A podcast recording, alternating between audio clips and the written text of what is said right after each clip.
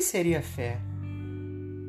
Será que é possível a gente relacionar fé e consciência?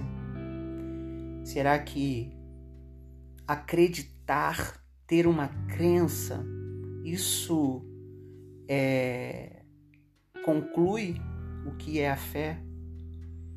Na verdade, a fé ela avança um pouco mais naquilo que nós acreditamos ou naquilo que nós cremos.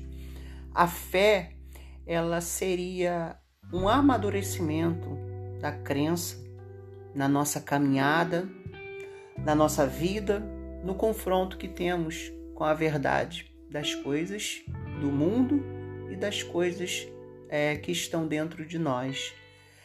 Esse confronto, então, entre o que está fora e o que está dentro, ou melhor, essa relação entre o que está fora e o que está dentro de nós, ajuda a gente a compreender um pouco essa dimensão de como nós construímos a nossa consciência.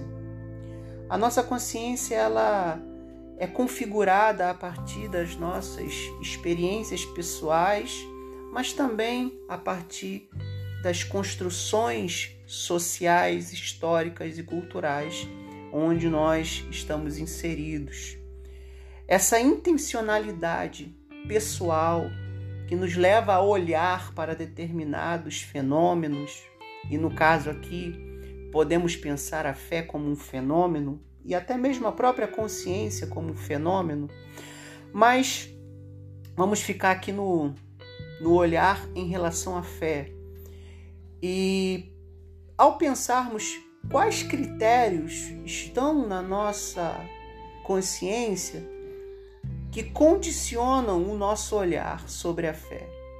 Por exemplo, quando é, as pessoas elas vão numa campanha na igreja para alcançar determinada bênção, qual é o tipo de fé que ela está entendendo? Qual é a, a, quais são as configurações ou os parâmetros que ela colocou dentro da cabeça que faz ela entender que o fato de ir à igreja ou ir a um determinado ritual e fazer determinadas coisas podem garantir a ela o acesso àquilo que ela deseja. E ela entender isso como é, um exercício de fé, digamos assim. É difícil a gente limitar a nossa fé a esse tipo de experiência, porque quando nós fazemos isso, nós condicionamos a fé apenas a uma instrumentalidade, nós transformamos a fé em algo utilitário para satisfação de, de desejos ou de vontades momentâneas. Então, o esforço que eu quero propor é justamente pensar a fé consciente como um amadurecimento da crença na vida, na caminhada e no confronto com a verdade daquilo que eu sou e daquilo que Deus é e daquilo que o, como o mundo se apresenta. Ao mesmo tempo, pensar também a consciência da fé como essa intenção em que nós refletimos, meditamos, pensamos acerca do tipo de crença ou do tipo de processo de amadurecimento da nossa crença que nos leva ou a um utilitarismo ou a uma experiência espiritual profunda, sincera e verdadeira, que é esse o objetivo da revelação a partir de Jesus Cristo é, aos nossos, às nossas, a cada um de nós. Dessa forma, quero compartilhar então dois textos da palavra de Deus. É, o primeiro em 1 Coríntios capítulo 2, versículo 16, onde diz que quem conheceu a mente do Senhor, nós, porém, temos a mente de Cristo. Então é preciso que o cristão possa configurar, digamos assim, a sua consciência aquilo que Jesus é, a mente de Cristo. E o fato aqui do apóstolo Paulo colocar é, esse versículo encerrando uma, série, uma reflexão sobre a, a realidade espiritual, a necessidade de, de termos o Espírito Santo para vivenciarmos os mistérios é, a vontade, o plano de Deus para as nossas vidas, ele termina justamente com essa ideia de que os cristãos ou aqueles que entenderam e se tornaram seguidores, discípulos de Jesus, eles passam a ter uma mente que é a mesma mente de Cristo. E isso é profundo demais, porque a, a nossa relação com o mundo e conosco mesmo, com a nossa subjetividade, com o nosso interior, depende muito desses parâmetros que estão dentro da nossa mente. E se temos a mente de Cristo, os parâmetros que estão na nossa mente são os mesmos parâmetros de Jesus Cristo.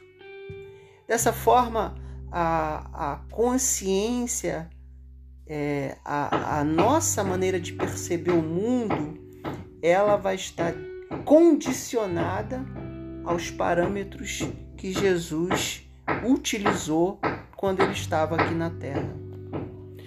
O objetivo então da nossa reflexão sobre a nossa fé, ou de ter a consciência de como estamos amadurecendo a nossa crença, o objetivo então é pensar é, a nossa experiência espiritual a partir de Jesus Cristo. Isso significa, dentre muitas coisas, entender que Jesus, ele é o caminho, a verdade e a vida. Isso é profundo porque a nossa relação com a verdade, com a vida e com o caminho, digamos, com o processo da nossa vida, com as experiências e com as nossas, é, as nossas, os nossos relacionamentos, eles estão centrados na pessoa de Jesus. Então, assim, a gente é, muitas vezes tenta entender a, a fé a partir de sensações ou de experiências sensoriais, às vezes a partir da doutrina, do dogma, da racionalidade, da sistematização. Mas a proposta de Jesus ela é muito interessante porque ela nos apresenta a relação. Então eu me aproximo daquilo que Deus tem para mim, não apenas pela, pelo, pelo intelecto, pela gnose, né, pelo conhecer, não apenas pela experimentação sensorial, pela apatia, pelo sentir, pelo tocar, pelo vivenciar, mas a construção de uma consciência ou de uma mente como a mente de Cristo, ela se dá no caminho, na caminhada, ou seja, no processo. Ela se dá na busca pela verdade daquilo que eu sou, daquilo que Deus é. Ela se dá na vida, na experimentação, e tudo isso em relação à pessoa de Jesus. Ou seja, no relacionamento. Então a gente muitas vezes a, gente se condiciona ou à razão, ou aos sentidos, ou à própria experiência que tenta integrar razão e sentimento mas Jesus apresenta o relacionamento com Ele como forma de nos aproximarmos daquilo que Ele é. E por isso, a fé precisa de uma dimensão consciente, mas essa consciência não pode ser uma consciência apenas na nossa razão, nas nossas emoções, mas essa consciência precisa estar formatada em função da nossa relação, do nosso relacionamento com Jesus.